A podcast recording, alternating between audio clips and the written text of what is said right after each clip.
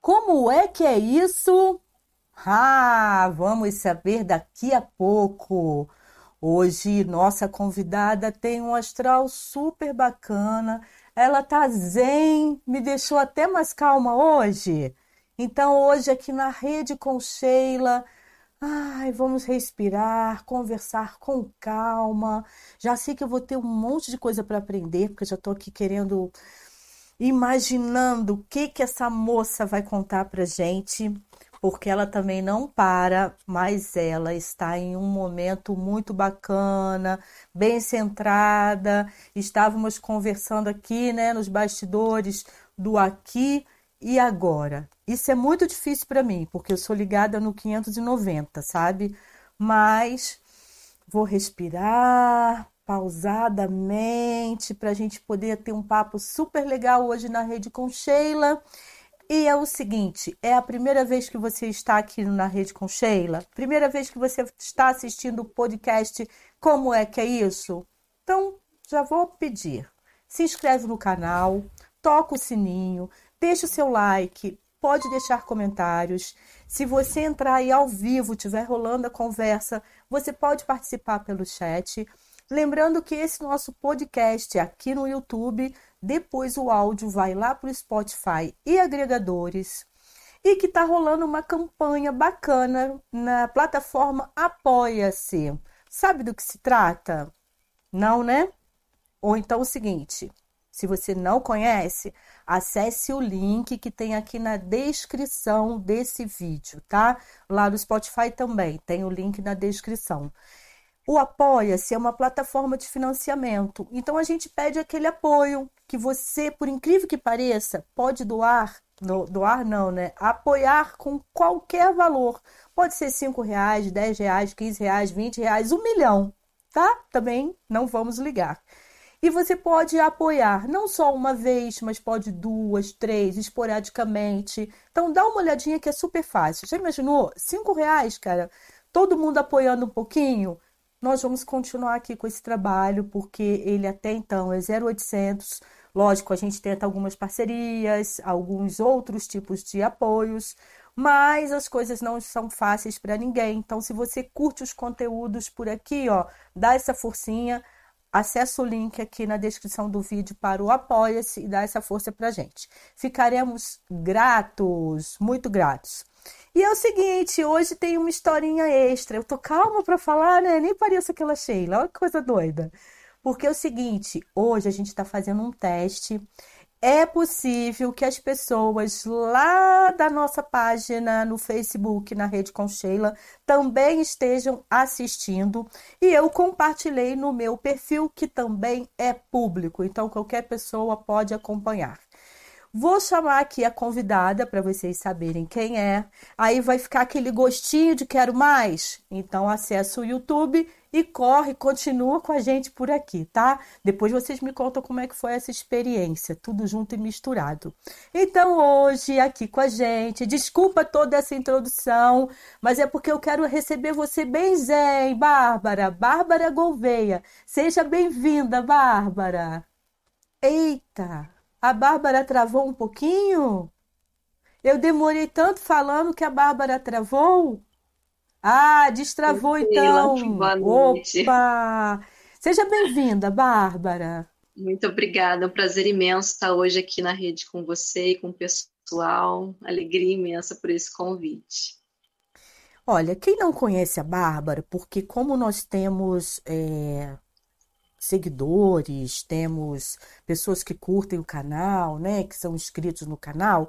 A Bárbara Gouveia, ela escreveu o livro Sansara, que eu não conheço, e vou querer saber algumas coisas aí desse livro, porque eu não li. Às vezes acontece, né? Eu leio e, e a gente pode interagir mais. Como eu não conheço, então desejo assim que você conte essa história um pouquinho pra gente, né? Só um pouquinho, né? Para as pessoas se interessarem, obviamente, por comprar o livro também. A Bárbara Gouveia também é roteirista, redatora publicitária, mercadóloga, produtora de conteúdo, assim como eu aqui, estudante de administração E lá no seu canal no Instagram, ela promove o quadro Papo de Escritor, que inclusive na quinta-feira não teremos podcast aqui, porque nós gravamos para o Papo de Escritor e, mesmo não sendo ao vivo, eu quero estar lá presente, Bárbara. Então, acho que vai ser muito legal. E outra coisa que eu estou bem curiosa, assim, querendo saber como é que é isso, é a história da fraternidade dos escritores.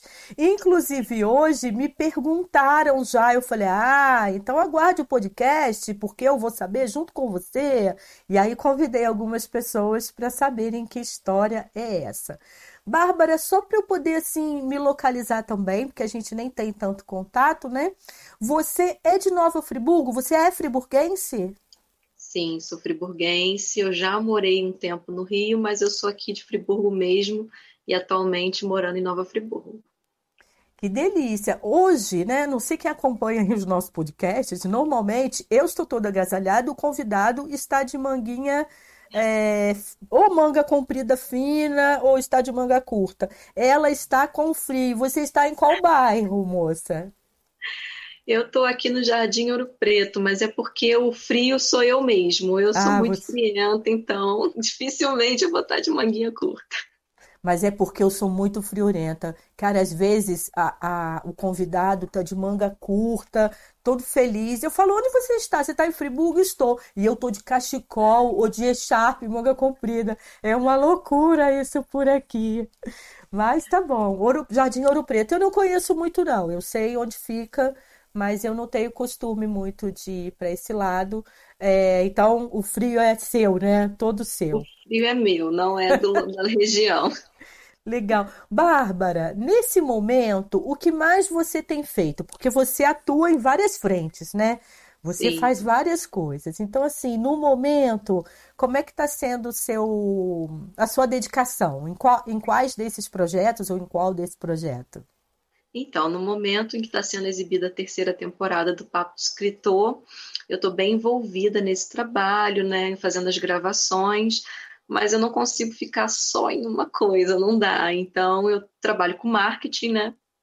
Estou trabalhando, estou faz, tô, tô no, é, tocando o papo de escritor, estou escrevendo o meu livro, segunda edição de Sansara, que a primeira ela não está mais à venda, oh. ela está do ar. E aí, ano que vem, teremos a segunda. Eu senti essa necessidade de tirar o livro realmente de venda o e-book, o físico vendeu todo, o que eu fiz eu vendi, e o e-book eu tirei, porque praticamente ele se tornou um novo livro, né? É, eu estou vivendo um outro momento, eu lancei o primeiro em 2018, e foi assim, publicação independente na Amazon, foi mesmo para me lançar e testar. Então, de lá para cá eu amadureci muito e vi a necessidade de remodelar todo o livro, de trabalhar ele de forma diferente. E aí eu tirei da plataforma e ele vai ser lançado pela Emídia Reis no ano que vem. Emídia Reis é daqui de Friburgo. É, aqui não é isso? isso? Ah, legal. E do que se trata o Sansara? Sansara é um romance de época que tem um pouquinho de ficção científica também, não é um romance meloso, não é uma história assim até bem eletrizante, bem dinâmica, aonde se passa na Revolução de Março de 1900 na Alemanha. Então esse é o, o plano de fundo da série e aí a gente vai falar também sobre vidas passadas e sobre o romance, sobre a guerra. Então é muita coisa aí misturada no Sansara. Uau! Quando é que você escreveu esse livro? Você demorou um tempo escrevendo para lançar? Como é que foi o processo de criação? Então, no final de 2017, eu tive esse insight, eu tive essa ideia de escrever o livro. E aí eu estava de férias, final do ano, eu sentei e escrevi assim a ideia toda do livro em uma semana.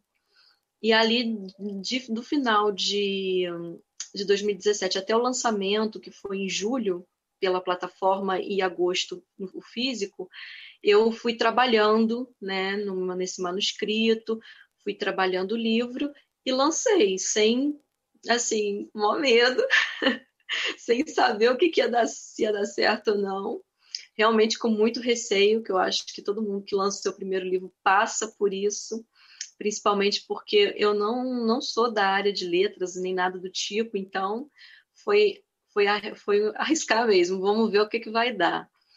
E o feedback foi muito positivo, o feedback foi muito legal. Eu tive a oportunidade de conversar com o Davi Macena na época, e a gente tomou um café, e aí ele me deu aquele gás, aquela empolgação para continuar e seguir em frente. Aí lancei, parei um pouquinho, deixei em stand-by, vendi os livros, né? E aí fui me dedicar a outros projetos. Aí esse ano é que veio a vontade de lançar a segunda edição, de remodelar o livro.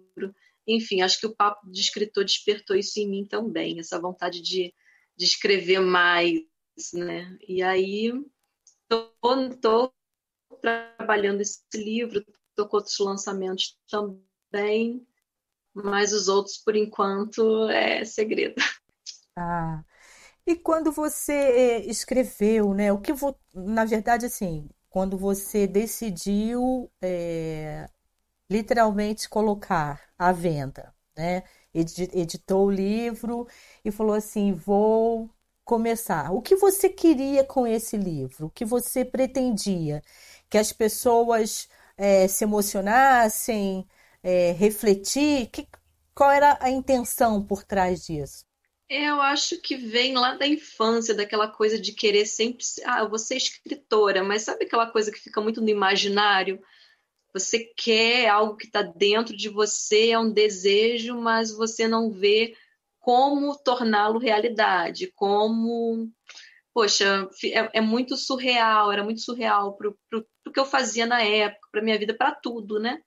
Então sempre foi um desejo, mas eu nunca consegui imaginar isso sendo algo prático e possível dentro da minha vida.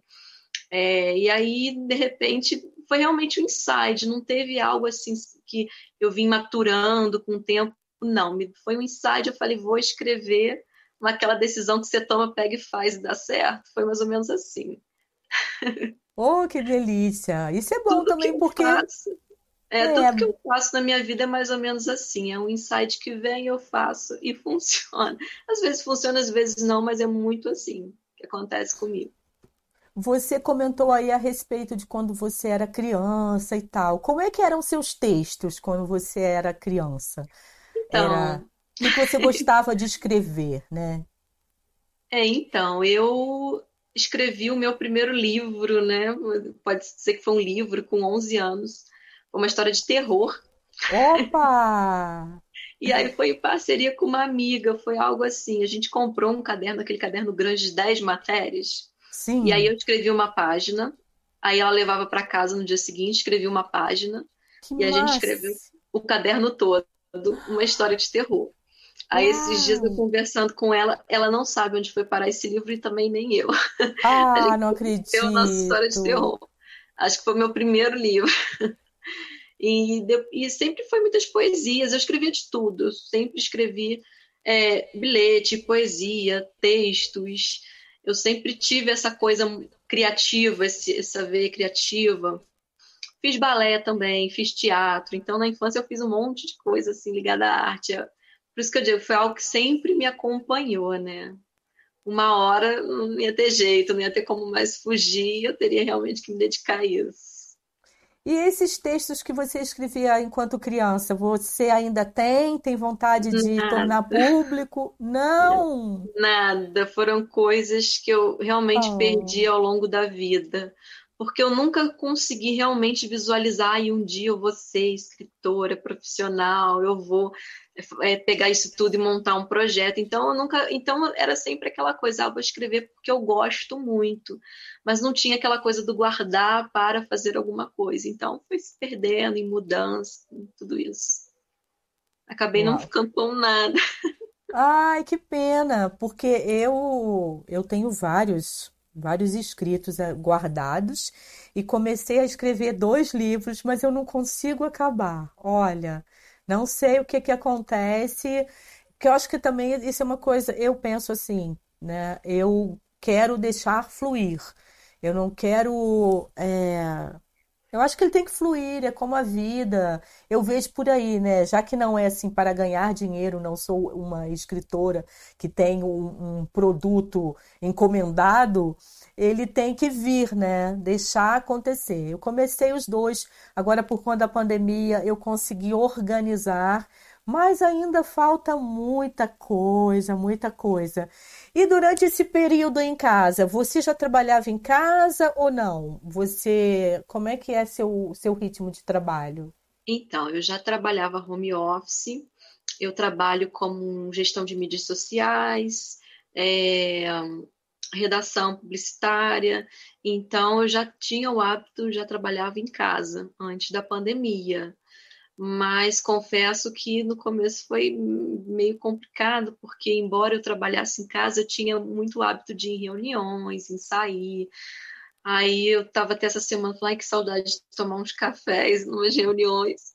Tô começando, tô começando a sentir falta, mas assim, eu, eu não foi tão difícil para como foi para alguém que trabalhava fora, mas foi difícil sim, até porque quem é profissional liberal, freelancer, sente muito essa, essa mexida né, que o mercado deu, que tudo se é, perdeu, a gente perdeu meio que o controle, né? E eu acho que esse Total. controle ainda não foi recuperado. Eu sinto que as coisas estão meio no ar, ainda não consegui ver que a coisa voltou para o normal. E eu acho que ainda vai demorar para voltar. É, também, eu concordo com você, sou autônoma também, trabalho, já trabalhava em home office há, sei lá, quase 10 anos, e realmente o cenário agora não é legal e não sei o que fazer, mas agora eu nem quero pensar. Agora eu quero saber da Bárbara, o que que ela anda pensando.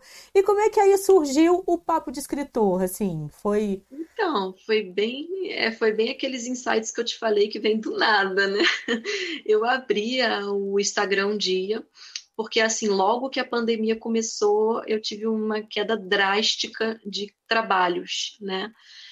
Principalmente porque eu atendi os micro e pequenos empreendedores, fazia muita coisa freelance, serviços né, esporádicos, então eu senti uma queda muito grande.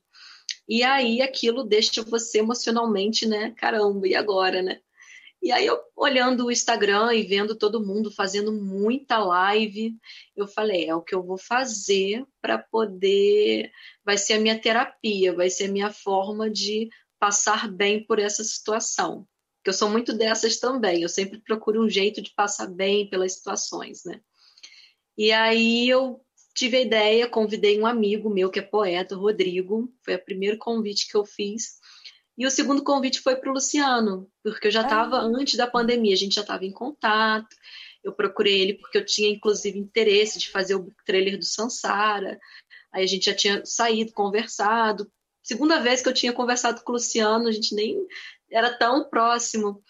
E aí eu fiz convite para ele, ele trouxe outras ideias, e aí a gente foi crescendo e tomou uma proporção que de repente eu olhei e iam ter 22 lives. Eu falei, caramba, como isso? Não sei gravar uma, vou fazer 22. E aí ele foi sensacional, foi uma pessoa que é, super me apoiou, a gente, sabe, trabalhou muito junto, coisa de meia-noite a gente está ali conversando. E eu super nervosa porque minha experiência era zero, nunca tinha feito live, gravei pouquíssimos vídeos. Já tinha feito palestra, mas assim, presencialmente, não não a questão da virtual, live, que também né? não era palestra, era um bate-papo. Então as primeiras assim eu olho e falo, gente, tá tá muito, tá muito ruim. eu realmente travei, eu me enrolava, ficava nervosa, me enrolava nas palavras, errava. Mas aí foi fluindo, e os convidados, assim, o que eu percebi é que o pessoal, ele, eles foram muito solidários com aquele momento, com a minha falta de experiência. Eu consegui realmente um time de pessoas incríveis, sensacionais. E teve lives que eu me emocionei demais, e com todas elas eu cresci demais. E aí aquilo é igual uma formiguinha, né, que te pica e você não consegue mais largar, né? Quero mais. Tanto Quero que está na terceira temporada. Gostei. Já estamos na terceira temporada. Terceira temporada, olha só. Gostei pra caramba, fiquei assim, encantada, apaixonada. Eu falei, não, tem, tem, vamos fazer mais, né? E aí a gente já está na terceira, e ano que vem tenho a vontade de fazer séries, que seria um projeto mais ousado. Não sei como eu vou fazer isso, mas tô com vontade. Muito legal. Ela citou aqui, ela citou aqui o Luciano Santos. Pode ser. Ah, é o seguinte, estou recebendo a informação aqui que o Facebook, então a gente vai sair do Facebook. Quem quiser continuar acompanhando essa conversa, corre aqui para o YouTube, tem o link, tem o link aí, gente, para vocês continuarem conversando aqui com a gente. Acharam que eu ia deixar tudo, né? Ah, não poderia ser Sheila, né? Então vem rapidinho para continuar acompanhando, tá bom? Vou continuar a conversa aqui com a Bárbara, então. Valeu, gente do Face, das redes. Tô esperando, hein? Então, Bárbara, vamos continuar aqui. Desculpa, te cortei, mas é porque hoje a gente resolveu fazer esse teste, né? O tempo inteiro a gente está aprendendo e está testando e se reinventando. Eu ia comentar sobre o Luciano Santos. O Luciano Santos já esteve aqui na Rede com Sheila. Não foi no podcast, mas foi na Rede com Sheila, literalmente na rede. Não sei se você assistiu. Assisti, Você chegou a assistir? Luciano, eu vi. É. Então, Luciano esteve aqui, super parceiro. Nós nos conhecemos no teatro, mas ele é, eu falo que ele é o cara do audiovisual. É muito bacana, né? Luciano, eu torço muito por ele e agradeço muito tudo que ele acaba linkando e acaba dando muita força, muito bacana mesmo. Aí, o papo de escritor, então você começou a convidar essas pessoas, você tinha feito uma pautinha, é... desculpa, não pauta, mas em relação aos convidados, como é que você foi escolhendo assim? Então, foi acontecendo, foi uma coisa assim muito incrível. É, eu consegui o contato da Márcia Machado, e aí a Márcia falou: você tem vários escritores, aí falou que tinha uma equipe de escritores que participaram né, do canal do YouTube, da Secretaria de Educação, perguntou se eu queria o contato. Eu falei, ah, quero, passa para mim. Aí fui, entrei em contato, o pessoal me atendeu assim prontamente. Falei, vou marcar com esses escritores. Marquei com os escritores. Aí, de repente, Luciana, já consegui não sei quem, não sei quem não sei quem, foi, foi vindo, sabe? Foi uma coisa assim muito incrível, porque é, tomou uma proporção que a gente não esperava. E aí teve um dia que a gente falou, e agora? Caramba, né? Será que a gente dá conta? Ele, eu, eu sempre com esse receio, falou, não, claro que sim. Ele, ele já é super experiente, né? Então, é. ele deu uma força incrível aí para que isso acontecesse e deu tudo super certo, foi maravilhoso. E o título, Papo de Escritor? Surgiu também assim, no estalo? Então, o papo de escritor foi quando eu pensei em fazer as lives, eu falei, tem que dar um nome para essas lives, né? O que, que eu vou falar? Eu falei, ah, escritor, eu, eu tenho intenção de me promover como escritor, então papo de escritor. Foi realmente assim, um insight. Você, né, publicitária, né? Redatora, então assim, já veio aquela sacada. O que, que você acha aí do nome? Podcast, como é que é isso? Eu achei incrível, porque a pessoa fica pensando, como é que é isso? Como é que, mas o que, que é isso? Então, eu achei uma sacada incrível, gostei muito. Mas pode ser sincero, hein? Aqui a gente, aqui tá liberado para falar, gostei. cara. Eu achei incrível. Eu acho o seu trabalho incrível. Eu gosto muito. Comecei a assistir alguns, mas o meu tempo é realmente super mega corrido. Então eu tenho uma lista das coisas que eu quero assistir. Então vou, a gente vai pela lista, né? É. Por eliminação. Mas eu gosto muito. Eu conheci também o da, da Caterine Beltrão, que inclusive vai estar na terceira temporada também. Legal. Então, que é parecido com o nosso projeto, então também achei incrível, conversei com ela. Enfim, eu gosto desses movimentos, porque a arte, a cultura, ela ela está passando por um momento difícil, né? No Brasil. Então, eu acho que a nossa resistência, o nosso meio de chamar atenção para isso, de investir. Eu acho incrível, eu gosto demais. Agora, você, como é publicitária, né, marqueteira, é... cara, como é difícil ganhar dinheiro. O que, que eu faço? O que, que a gente faz? Eu estava aqui falando do Apoia-se, é, não sei né, se você sabe um pouquinho, mas assim, tem 14 anos que eu faço esse trabalho de divulgação cultural, que antes era o Cultura NF, né? Divulgação cultural de Nova Friburgo e região. 14 anos aí, cara, raramente eu ganhei dinheiro com isso. É muito difícil. É, é muito difícil, sim. O investimento em cima disso é muito difícil. Pessoas, infelizmente, a gente vive num, num, país que não investe, né? A verdade é essa. Você falou que pode falar, então vamos falar. Pode falar. Não inclusive, investe. inclusive, ô Bárbara, porque você está fazendo curso de administração, é isso? Isso, faço administração. Então, dá umas aulinhas aqui para tia Sheila, por favor. então, é, a fraternidade dos escritores, posso falar da fraternidade agora? Uhum. Então, ela surgiu Pode. justamente por isso, porque ela é um movimento político, e aí quando a gente fala um movimento que é um movimento político, a gente procura deixar bem claro que não é um movimento partidário, porque política é bem diferente de movimentos partidários, né? Senão o pessoal é, coloca tudo como uma coisa só e não é. É uma, é uma instituição sem fins lucrativos que visa promover a literatura. Então, é, como é que funciona? São, é um monte de escritores que viu que juntos nós somos mais fortes do que sozinhos. Né? E aí, através dessa união, a gente conseguiu, está conseguindo, né? Por enquanto está tudo muito no comecinho, está tudo uma sementinha, mas a gente está conseguindo vislumbrar é, uma possibilidade de a gente ganhar realmente dinheiro com a literatura que é um desafio incrível. Legal. é um grande desafio, né? E aí a gente está trabalhando em cima disso. Então eu acho que eu vejo como a união das categorias uma forma também de, de ganhar.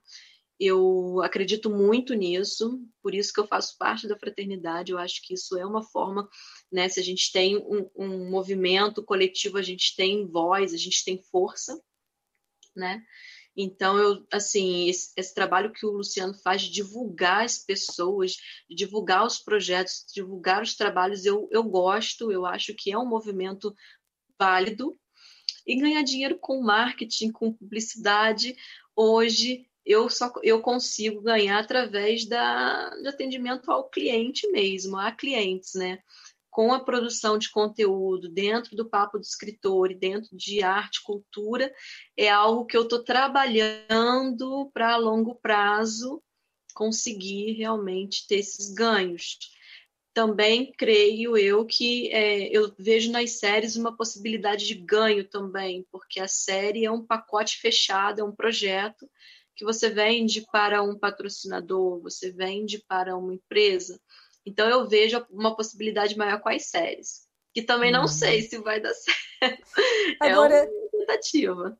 A fraternidade é um movimento aqui de Nova Friburgo ou é uma coisa maior? Como é que não, funciona? De Friburgo só tem eu mesmo. É, Tem escritor de São Paulo, tem escritor de Goiânia, tem escritor do Rio. É, então a gente está espalhado mesmo. E qual, qual o critério assim para participar dessa, dessa proposta? Então, a princípio, a gente tá, a gente fechou a fraternidade para a gente conseguir criar essa base, formar uma base sólida, né, de um projeto sólido, para depois abrir para escritores de modo geral. Então, a gente está na fase de estruturação da fraternidade. Por ah, enquanto, legal. nós temos seis, né, que são os, os escritores fundadores que fundaram esse, essa instituição. E aí, depois que a gente tiver essa base bem consolidada, a gente vai estar abrindo para escritores de todo o Brasil, porque a intenção é essa, é promover a literatura brasileira. Certo. Você acredita que isso mais para o ano que vem, então? Para o ano que vem. Esse ano, esse ano realmente não dá. É. É, porque eu tenho uma amiga, é cliente, se tornou amiga, porque quando a cliente é boa, se torna amiga, né? Isso, isso é bom demais. Ela está, ela quer, enfim, ela quer lançar o livro dela, ela, ela é brasileira, está na Alemanha, e ela quer lançar o livro dela e a gente vem conversando muito. Eu estou fazendo a transcrição dos áudios. É um livro, sim, vai ficar muito interessante, porque tem é, muita coisa bacana. Ela até hoje eu falei, olha, legal você escutar o papo com a Bárbara, porque com certeza né, essa troca é muito legal, né? Então, um dia, de repente, até vocês podem, posso colocar vocês em contato também para conversarem sobre isso, que eu acho que vai ser muito interessante. Nós ficamos curiosas, assim, né? E outras pessoas, Fraternidade dos Escritores. Falei, gente, eu nunca escutei falar, mas eu também nem quis pe pesquisar para você poder explicar para a gente um pouquinho como é que é, né? Então, a gente está na fase de construção, tanto das mídias quanto do site, então realmente está muito na sementinha, mas a gente tem a intenção de promover cursos né, para escritores. Oh, porque oh. É, o pouco que a gente sabe é muito para muita gente. Então, no, pela nossa experiência, tem escritores mais experientes, tem escritores iniciantes, mas todo mundo já teve a experiência de publicar um livro. Então, com o que a gente tem, e principalmente o marketing para o escritor, porque o marketing é muito importante. Claro. Né? A gente estava até conversando na reunião de domingo que às vezes um livro não é tão bom e faz um sucesso incrível. E é, tem livros que são maravilhosos e que não, não, fazem sucesso. E aí, por que, que isso acontece? O marketing. É. É a, é, o marketing ele faz isso, né? É, se, é, não é o quanto você escreve bem, é o quanto você consegue se vender né? Então, assim, com essa experiência, a gente quer passar isso para as pessoas, a gente tem o interesse de levar o nosso conhecimento, então terão os cursos também numa segunda Ótimo. fase. Terá esse suporte também para quem quer escrever um livro, para quem quer produzir, para quem quer divulgar o seu livro. Então, tudo isso está no pacote da fraternidade também. Ah, eu, como eu estou também começando a escrever meus livros e por conta da assessoria de imprensa, né, que eu sou assessora de imprensa, é, que tem tudo a ver com essa parte de publicidade. Então, ó, já me coloco à disposição aí se vocês precisarem para fazer parte desse time, né? Porque a ah, assessoria de imprensa, o que ela o tempo inteiro ela faz é tentar vender, né? Aquele produto. Então, assim, eu estou sentindo muita falta de fazer assessoria de imprensa, porque agora com a pandemia, tudo cancelado. Então, assim, eu estou sentindo muita falta. Até neste momento está acontecendo lá no Instagram, no encontro de inovação de resíduos sólidos, é um perfil que a gente está com a semana lixo zero. Não sei se você chegou a ver alguma coisa, Bárbara. E, é, no seu Instagram. Tá tendo live lá a semana inteira. E eh, eu fui fazer assessoria, né? Contato com a mídia para poder falar um pouquinho dessa semana. Um trabalho voluntário, tá? Não foi nada é, remunerado, mas eu estava com uma saudade de falar com os meus colegas, sugerir pauta. Oh, meu Deus, o que, que essa pandemia está fazendo com a gente, né? Então, fica aí. Seu, Nossa, seu... o pessoal vai amar, né? Porque a gente foi é incrível, né? Eu digo que o universo sempre conspira a favor. Porque a gente faz é, reuniões sempre aos domingos de manhã. E é aquela reunião que começa de manhã e vai, entra o almoço adentro, se deixar, se a gente falar para, não para, né? Porque é realmente é muita vontade de fazer e ver, e fazer e ver as coisas acontecendo. Muito legal. E a gente estava falando justamente sobre assessoria de imprensa. Aí hoje você vem com essa proposta. Casou perfeito. É. Já vou levar para o pessoal e vamos, vamos conversar. Aí eu aproveito então, é assim, gente, não tem o link na descrição, mas vocês podem procurar burburinho.net, tá? É o site da, de assessoria de imprensa. Não atualizei com as últimas coisas que eu fiz, porque é muita coisa voluntária também, enfim. Mas está lá o trabalho, que é assessoria. Na verdade, eu faço assessoria de comunicação, que é planejamento, tudo isso junto, misturado. Mas são mais de 20 anos ou 25 anos, tá? Perdi a conta, hein? Depois dos 20 eu parei de contar. De assessoria de imprensa é uma coisa que eu faço assim com muito amor. Eu adoro, adoro, adoro o que eu faço. Enfim, você estava falando sobre. Que aqui o papo né, é com a Bárbara, né, Sheila? Uau! Então, sossego fácil e vamos conversar com a Bárbara. Bárbara, você estava falando das séries e você também é roteirista, né? Eu vejo que seus olhos brilham quando você fala sobre isso. De ah, onde eu... veio essa paixão? Então, é aquelas coisas que acontecem também. No Papo de Escritor, uma das entrevistadas foi a Ingrid Zavarese, que é roteirista de Malhação. E aí, depois da entrevista, na entrevista ela falou que estava fazendo mentoria de roteiro. Aí, a partir dali, eu fui fazer mentoria de roteiro. Me apaixonei por fazer roteiro, fiquei apaixonada. É um tipo de escrita totalmente diferente da escrita dos, dos livros, né? É um outro Sim. tipo de escrita, totalmente diferente. E aí eu fiquei assim incrivelmente apaixonada. Eu falei, quero isso para mim. Então, é, eu tô bem assim, semente também, iniciando nesse universo magnífico dos roteiros, mas já estou produzindo meu primeiro roteiro e apaixonadíssima por, por isso. Também entrou para o currículo e não sai mais. Olha que maravilha! E você ainda com esse conhecimento junto com Luciano Santos, né? Porque Luciano Gente, o que, que é aquilo? Luciano pensa nisso o tempo inteiro, né?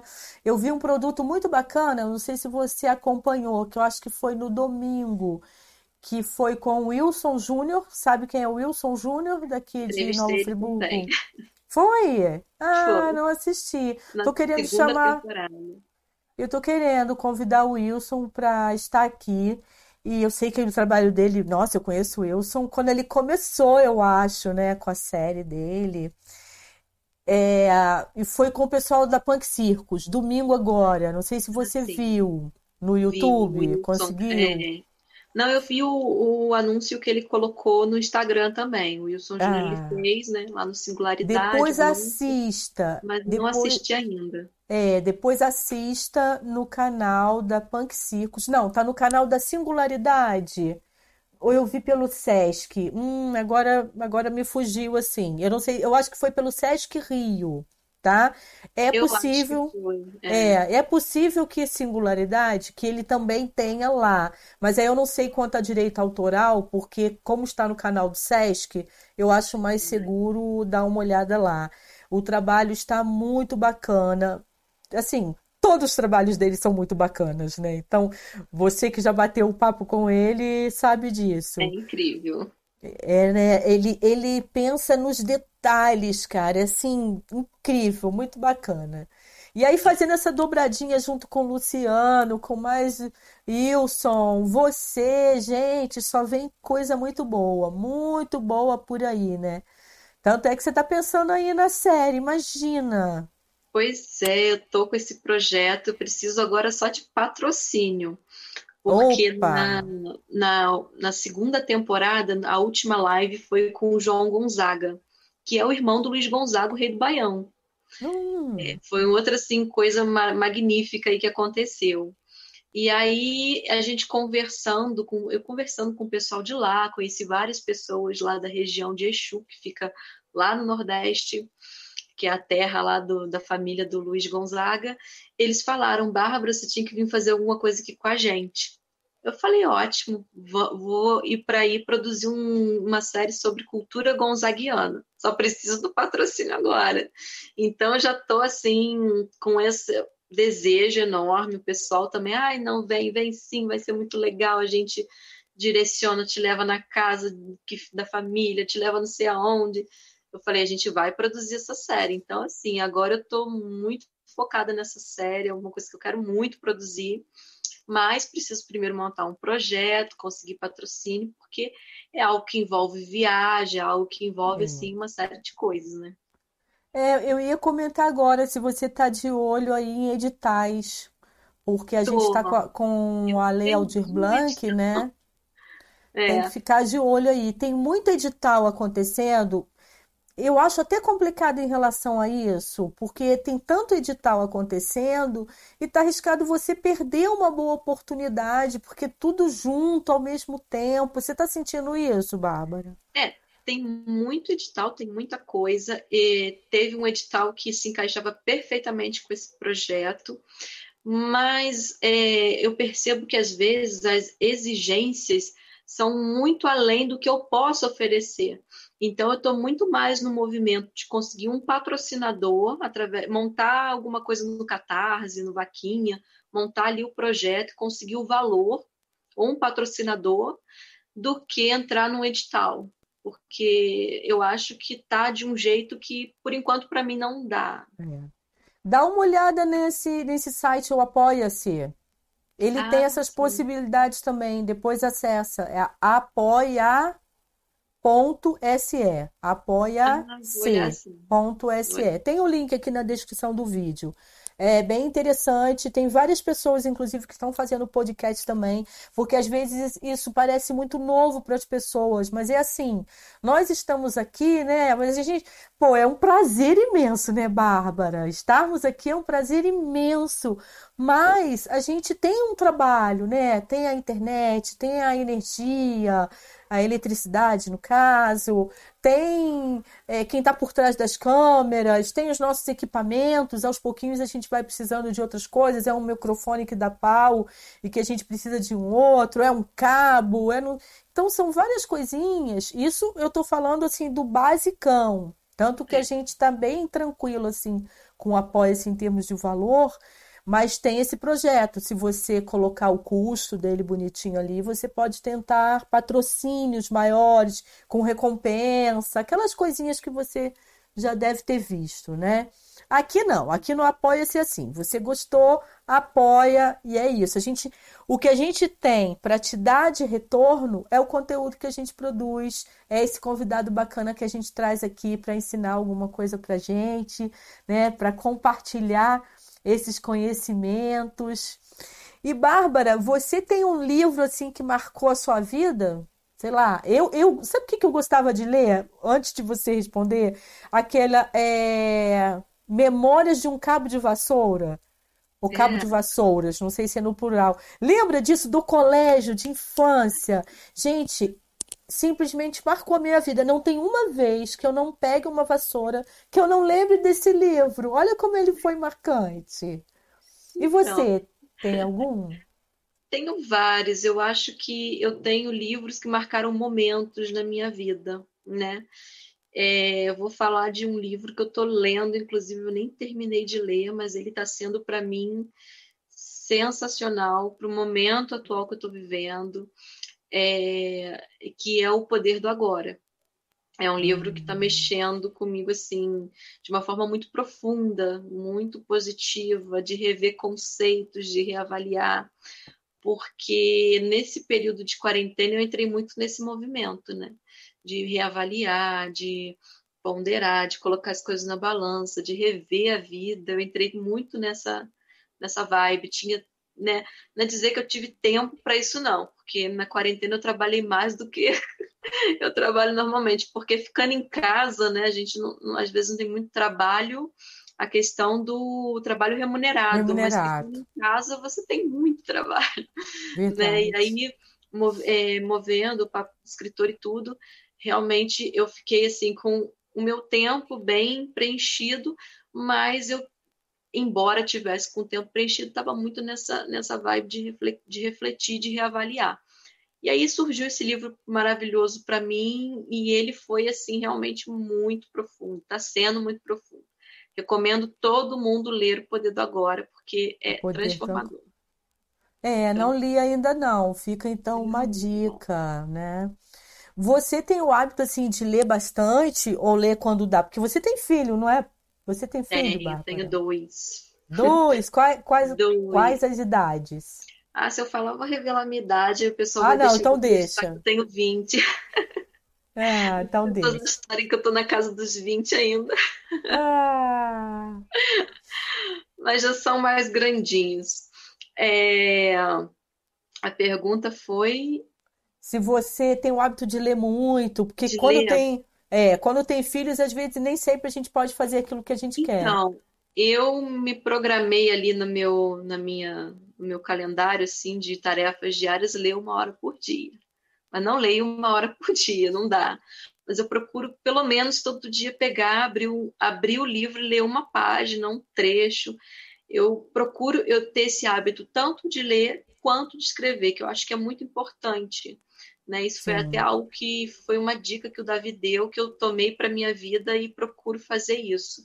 Não todos os dias, mas sempre que dá, que é no período da manhã eu acordo, faço as minhas meditações, faço exercício físico, depois sento no computador, tento escrever nem que seja uma linha, uma frase, um parágrafo, qualquer coisa.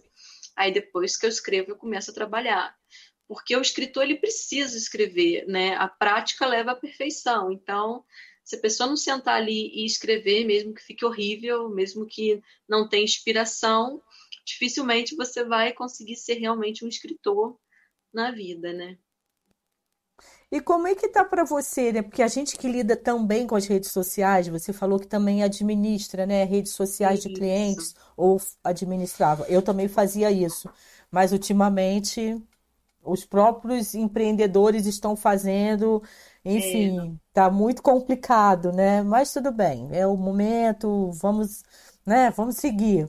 Agora, por conta dessa linguagem nova, a gente que gosta de escrever e tem Agora, você que também está fazendo live, porque quando a gente se comunica, a gente, quando a gente fala, a gente, ó, a gente, né? Normalmente, um texto a gente não vai colocar a gente, dependendo para onde vai esse texto. Como é que você lida com isso? Com essa linguagem, vamos dizer, é, mais correta, rebuscada, e essa linguagem, principalmente a das redes, porque são linguagens diferentes, né? Como é que você vê esse universo? Então, é uma loucura. Tem hora que dá nó, né? Porque é, no roteiro, quando você vai escrever um roteiro, tem que ser algo muito assim. Você tem que resumir. Então, porque você, na verdade, está escrevendo o que o ator vai falar e ninguém fala todas as palavras completas, certinho. Aí você no roteiro você coloca, separa com isso, separa com isso, né? Então no roteiro é aquela linguagem bem assim, fala mesmo. E dependendo do contexto da história, é aquela coisa assim bem gíria, bem curta, é de uma forma. Para mídias sociais, para gestão de mídias, é a redação publicitária. Mídia social, principalmente, eu já reparei que se escrever um texto muito grande, não. dificilmente a pessoa lê, então tem que ser aquele texto curto, não pode ser como um roteiro, mas também não pode ser como um livro, fica no meio termo. E para o livro, não, já tem que ser uma linguagem totalmente descritiva, uma linguagem, né? É, o português claro, por mais que o livro seja simples, tem que ter um bom português, tem que ter uma boa escrita, tem que ser a norma pontuação, né? A lance da pontuação, porque nas redes sociais não tem pontuação. A gente sabe que está perguntando alguma coisa dentro daquele contexto, mas coloca assim: você gosta de melancia. Não coloca ponto final, interrogação nem exclamação. Então você não sabe se é você gosta de melancia ou você Exato. gosta de melancia. Você gosta de melancia. Não Exato. colocam. Então a gente fica assim, gente, o que, que a pessoa quer dizer? Às vezes, ô Bárbara, ia te chamar de Patrícia, olha que loucura. Às vezes, Bárbara, eu deixo de compartilhar uma artezinha, né, o card, eu deixo de compartilhar porque não tem uma pontuação correta. Eu tô tentando ser menos crítica, sabe? Que eu até participei daquela, não sei se você soube, do Bial, Pedro Bial, ele andou ah, fazendo umas lives, né? Eu participei agora dessa última leva. E ele fala muito sobre isso, né? Será que vale a pena é, a gente ficar procurando as palavras tão. Olha, o Pedro Bial, hein? Adorei. Ele falou assim: será que vale a pena a gente procurar essas palavras, né? É, rebuscadas, até termos científicos, se a maioria não entende? Ou é... é melhor a gente pensar naquela naquelas palavras que chegarão até a pessoa? O que, que a gente quer? É, é para a gente refletir bastante, né? Sim, com certeza. Eu, por exemplo, meu livro, como é um livro para um público mais adolescente, eu prefiro eu preferi usar uma linguagem simples. Eu não usei uma linguagem rebuscada. E até porque pelo tipo de história, se eu usasse uma linguagem rebuscada, eu, eu acho que ia ficar cansativo. Entendi. Então, eu procurei uma linguagem legal, correta, mas simples, né? E dentro das mídias é, a gente acaba se adaptando, porque você vê que realmente não tem ponto, não tem. E você vai se adaptando, que eu acho que é muito mais fácil a gente se adaptar ao que é do que tentar nadar contra a maré. Né? Então, você vai se adaptando e vai indo. Quem diria, eu fico um dia desse, Márcia Bosco, sabe quem é Márcia Bosco também, sim, né? Que sim. tem os projetos legais aí Conversei na área de com ela. De Inclusive, literatura. eu vou participar do Junto de, Juntas e Diversas Crônicas, que é o terceiro livro dos Juntas e Diversas. Legal. No comecinho, foi, aliás, foi em janeiro, ela me chamou, esse que vai ser lançado agora, vai ser lançado ainda, né? Não foi não. O, o conto, o conto está sendo lançado agora, ainda esse é. ano ela, ela me convidou para poder para poder escrever e tal, mas no comecinho eu falei, olha, nem, nem acho que não estava rolando o lance da pandemia ainda não. Eu falei, eu não tenho ideia de como vai ser esse ano para mim e tal, não vou. E realmente não teria dado conta, porque veio essa história da quarentena em março e a cabeça deu uma desorientada, trabalhos cancelados. Então, assim, eu não teria é, condição de me dedicar, né? Eu acho que eram dois ou três contos. Não, foram isso. contos? Era? Um contos, isso. É. Sobre montanhas, não era? Sobre... Isso, isso. E eu aqui tenho uma vista linda no Cascatinha, nesse bairro que eu moro, mas mesmo assim, ai, me deu uma vontade, mas eu falei, cara, eu não, não vou ter como, né? Por que, porque eu citei a Márcia? Porque um dia a Márcia, Márcia participou aqui do podcast e a gente falando, ela falando, Sheila, eu vejo que às vezes na internet, você, nas minhas redes eu coloco assim, simbora, bora lá, né? Mas por quê? Porque é o público que eu quero atingir, né? Então você vai mudando, mas na hora que é para dar uma bronca, a gente escreve bem direitinho, assim, sabe? Com todas. Hoje até eu escrevi. É... O, não, a poder público e ficou o a poder público. Quando eu olhei aquilo de novo, o que há, gente? É o poder público. Aí você vai e conserta rapidinho. Nossa, dá um nervoso ter uma coisa erradinha, né? Mas eu estou tentando me policiar mesmo. E sabia que eu acho que a garotada está escrevendo melhor com essa história agora, na época da. É, por conta aí da pandemia? Você percebeu isso nas redes, Bárbara? A minha rede, assim, os meus contatos são muito de escritores, né? Então é muito dentro de um padrão. É, de, já é, é né? Não, não, reparei muito, não.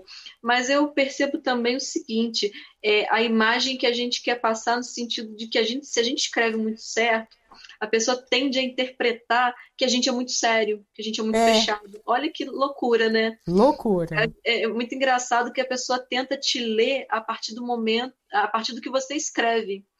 Então, se você escreve mais descontraído, você passa a, a imagem de uma pessoa mais descontraída. Então, eu já isso eu reparei nas redes. Reparei muito nisso. Eu falei, gente, que incrível, né?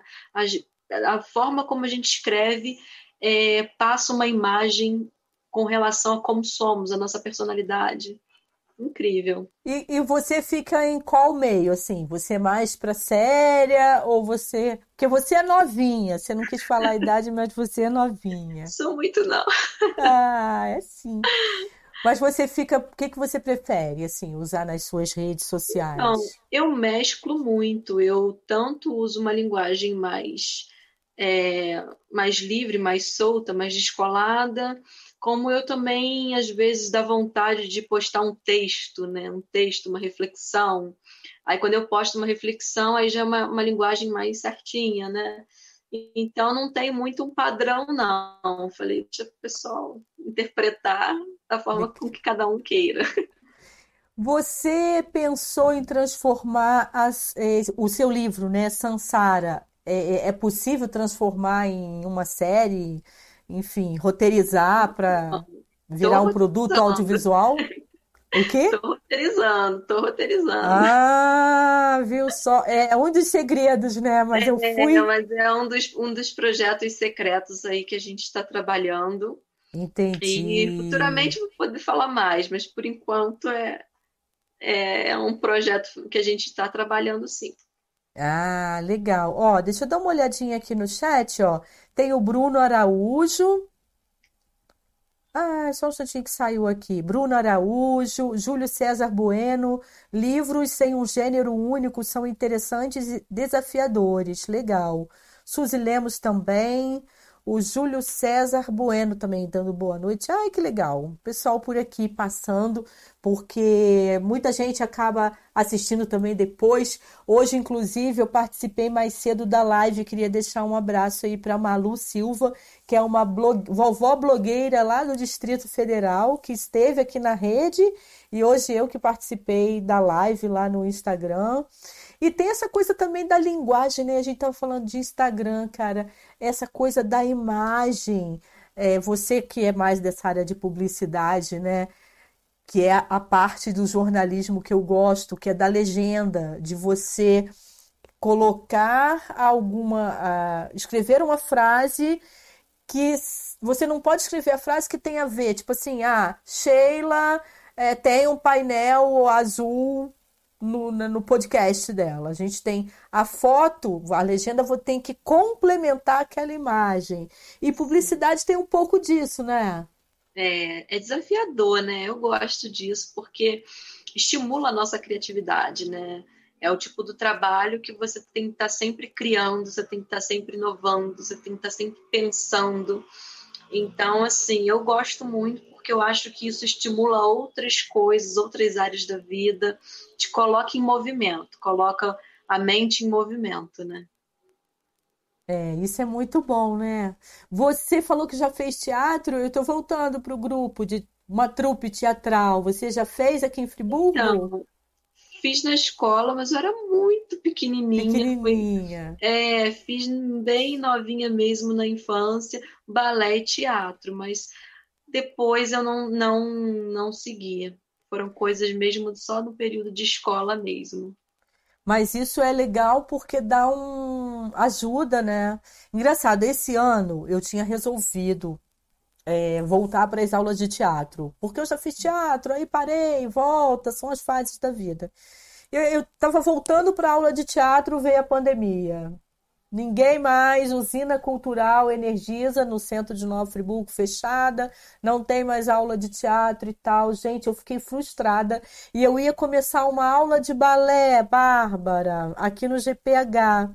Tava super animada. Vou voltar pro teatro, voltar pro ba... voltar pro balé não, porque eu nunca tinha feito fazer o balé para pessoas da minha idade, né? Eu tenho 56 anos, mas ia fazer, exercitar o corpo e eu gosto de dança, então ia ajudar os gestos, né? As coisas mais delicadas, porque eu sou aceleradinha. Aí veio a pandemia, parou tudo. Mas aí a Daniela Sante, não sei se você conhece Daniela Também Sante. conversei com a Daniela.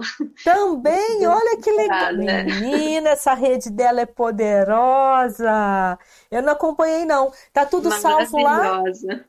Tá, tá salvo, salvo? tá no GTV. Ah, Maravilhosa, GTV, fiquei apaixonada porque foi aquele bate-papo que a gente filosofou, amei. Então, estamos voltando com a trupe Cômicos Anônimos, trupe teatral Cômicos Já Anônimos. Já seguindo no Instagram. Então, estamos preparando alguns vídeos e tal, porque agora também o teatro tem que se reinventar, né? Porque nem tudo Sim. ainda não estamos preparados para ir para as ruas, pelo menos para o teatro. Talvez as ruas até com distanciamento seja possível, né? Mas o teatro ainda não. Então, assim, você podia pensar em escrever peça de teatro, ó. Pois é, agora que o universo se abriu, né? Inclusive as crônicas, é, a partir do livro de crônicas da Márcia, a partir do convite da Márcia, que eu comecei a ler sobre crônicas. Amei crônicas, inclusive dentro do site da Fraternidade dos Escritores a gente tem as nossas colunas, né? E eu vou escrever crônicas, eu amei esse gênero e tô deixando, tô deixando, né, a mente livre e aberta para todas as possibilidades dentro da escrita. Porque eu acho que quando você determina que quer trabalhar e ganhar dinheiro como escritora, você tem que pensar em todas as possibilidades e se abrir para tudo que é ligado à escrita, todos os tipos de escrita, né? Eu acho que é uma forma mais fácil de conseguir atingir esse objetivo do que se limitar a uma coisa específica, né? Mas sim, vamos ver, é um desafio. É, porque um desafio. nós nós tivemos, depois até eu posso te passar, é, nós, nós, estamos com um blog, gente, porque não tem grana para site. Então, cômicosanônimos.blogspot.com. E nós fizemos, em 2009, se eu não me engano, um círculo de dramaturgia. Ou hora do meu remedinho, ele aparece aqui falando que está na hora. Já vou tomar, querido. O círculo de dramaturgia, nós fizemos. Você chegou a conhecer o Centro de Arte, Bárbara? Já conheci, já fui mas já tem isso, já tem mais ou menos alguns anos. Não é, porque ele está fechado, foi... né? Ele está fechado. É, Você está acompanhando o movimento. Ele fechado né? desde quando? 2011. Já tem... 2011. É, tem, é, já tem bastante tempo. Em janeiro de 2011. É, ele reabriu um tempinho, mas ficou pouco tempo aberto em 2011 e depois fechou mesmo, não abriu mais. Ah, sim. E lá a gente fez um círculo de dramaturgia. Eu que organizei lá o blog, gente, trabalho voluntário, né? Da trupe. Eu só tô fazendo essas coisas também para passar o tempo, para a cabecinha não pirar, né? Então, assim, se você quiser criar um blog, não sabe como fazer isso, não tem paciência, tipo, sei lá, alguma coisa da família que tem que organizar, qualquer coisa, pode falar comigo, tá? Na rede com Sheila também é assessoria de comunicação, tá? Então podem contar comigo. Então, Bárbara, voltando à história do ciclo de dramaturgia, nós fizemos em 2009, se eu não me engano, no Centro de Arte, um círculo de dramaturgia onde a gente abriu para receber textos novos. Nós recebemos 20, se eu não me engano, 20 e poucos textos de autores friburguenses. É, não, não estava concorrendo a nada. A gente só a gente leu e selecionou alguns para a gente fazer a leitura dramatizada. O círculo de dramaturgia é isso, leitura dramatizada. E a gente está com a ideia de voltar com esse círculo de dramaturgia. Uhum. eu estou sugerindo para a Dani também que a gente possa abrir para as pessoas de fora mandarem esses textos e a gente poder fazer leituras pela plataforma Zoom ou aquele Meet, né, enquanto isso não é possível presencialmente. Até porque vamos combinar que essa coisa da internet tem a possibilidade de você se conectar com gente de fora, né? Como você falou lá, a família do Luiz Gonzaga.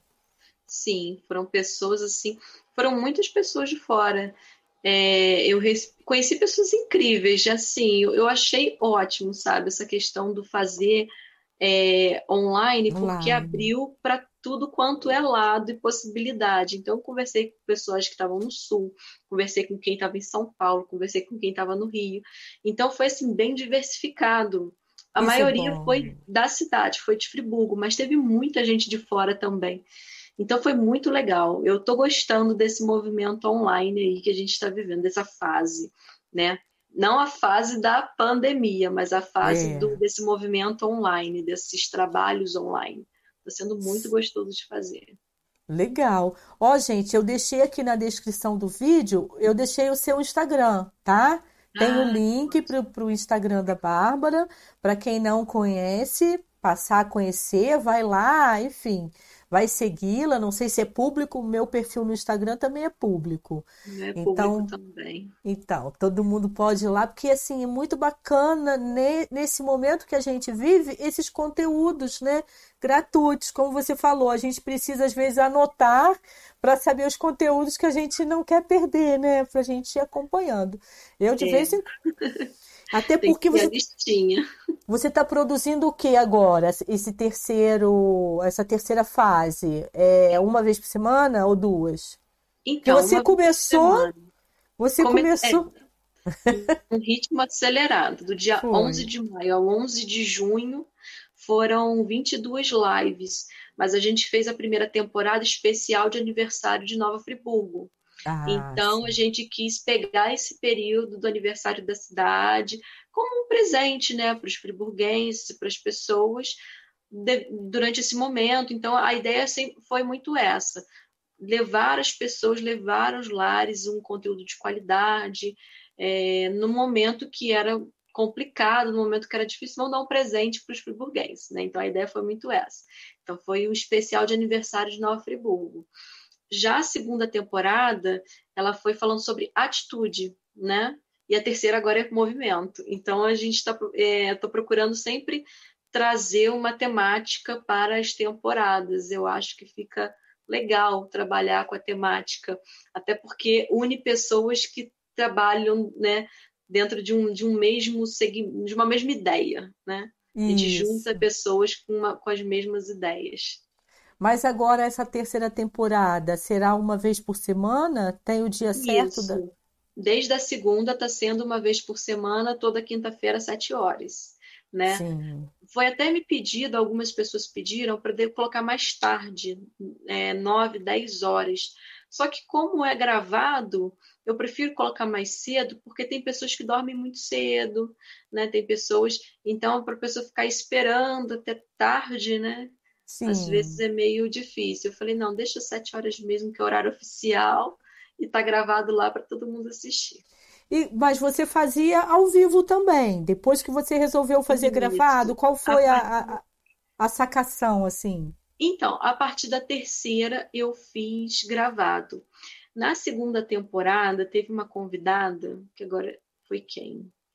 É tanta gente que eu me perco. É. Mas teve uma convidada que não pôde comparecer na live, né? Ela falou que não poderia. Eu falei, ah, mas eu, eu queria muito que ela participasse. Falei, ah, vamos fazer gravado então. Aí a gente gravou. E eu vi que a nível de visualização foi a mesma coisa. Então eu optei por fazer o gravado, porque dava uma flexibilidade tanto para mim quanto para os convidados. Certo. Porque às vezes a pessoa só pode gravar de manhã, às vezes a pessoa é, só pode gravar à tarde, não tem disponibilidade à noite. Igual essa convidada, ela sempre dava aulas à noite, então ela não teria como fazer. Então eu achei que abriu o leque, me deu essa liberdade da noite, que é a hora que eu uso para estudar para faculdade, estudar outras coisas. Aí casou tudo e eu vi que o resultado no final era praticamente o mesmo. Ah. Aí eu fui fazer gravado.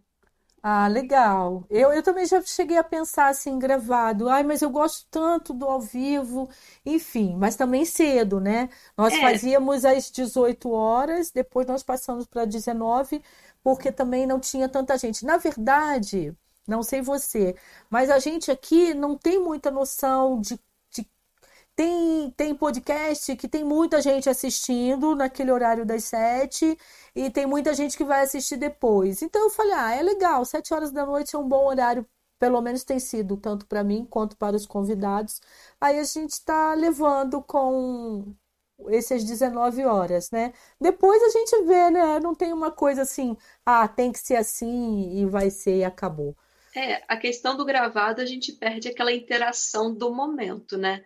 Não tem aquela interação na hora, mas tem ali a possibilidade de as pessoas deixarem as perguntas, né, é. né? De acompanhar os convidados. Então eu vi que houve essa perda, mas eu achei que, que eu ganhei em outras coisas, então no final eu dei por essa opção ah. mesmo. Que bom, tá dando certo. O importante é tá é que tá dando certo, exatamente. Quinta-feira, então, às sete horas da noite, vocês vão conhecer Sheila Santiago, lá participando do Papo de Escritor, Isso lá no Instagram da Bárbara Gouveia. Ah, adorei! Ah, eu não sei o que, que eu falei, né? Porque assim, uma coisa é você puxar, né, perguntar, aí eu não tenho a menor ideia do que aconteceu. Tanto é que eu não marquei podcast. Não marquei podcast para quinta porque eu quero ver o que que eu falei lá com a Bárbara que gravamos. Foi semana passada, né, que nós gravamos. Foi semana passada. Isso. E aí eu falei, nossa, ia ser junto, né? A gente ia lançar. Ia, ia. Ia ser na quinta-feira, ia ter o podcast com ela aqui na quinta e, no caso, ela estaria lançando o vídeo também no mesmo dia e horário. Eu falei: Ah, Bárbara, vamos trocar isso, porque eu quero assistir lá, ó. Na hora que estiver sendo publicado lá, eu quero estar junto vendo o que vai acontecer. Aí foi ótimo que deu Acho tudo certo. Ótimo. Ficou né? muito boa entrevista. Que... Ah, vamos ver o que, que deu lá, né? Eu não sei, não tenho a menor ideia. Bárbara, muito obrigada por sua participação aqui. Muito feliz que você, né, à noite abriu esse tempinho aí pra gente conversar. Amanhã é aniversário do filho, não é? É isso aí, amanhã é aniversário do oh, meu filho novo. Não esqueci, amanhã é dia então, de festa assim. para mim à noite. Opa, que delícia. Parabéns, então, saúde, né, para Obrigada. todos. E continuarei te seguindo, continuarei acompanhando lá, porque vem muita gente boa também para participar da, da, do Papo de Escritor. E vocês também, novos aí, que conhecem a Bárbara, não conheciam na Rede com Sheila, se inscreve no canal. Aqui tem várias coisinhas, né? Lá no Instagram é só pedir para seguir. Aqui é se inscreve no canal, toca o sininho, deixa seu like, pode compartilhar, pode participar ao vivo pelo chat. Não briga com na rede com Sheila, não precisa brigar comigo, porque eu sou muito falante. E pode também acompanhar todas as outras redes. Tem link por aqui. Tá certo? Prazerzão aí te Prazer receber. imenso te conhecer. Gratidão por abrir esse espaço para mim. Foi maravilhoso. Muito e, obrigada. por favor, me deixa a par das novidades, tá? Quero Também, saber de vamos tudo. trocando, vamos trocando. Então tá bom, gente. Gratidão a quem participou aí ao vivo. Depois vocês podem deixar comentários pra gente saber o que, que vocês acharam. Tá? Eu falei que não pode falar nada de, de, de ruim, mas pode. Não gostou, faz assim. Gostou, faz assim. É democracia. Por aqui, sem dúvida. Tá bom? certeza. Beijo então. Tchau, tchau. Boa noite, beijo. Tchau. gente. Tchau.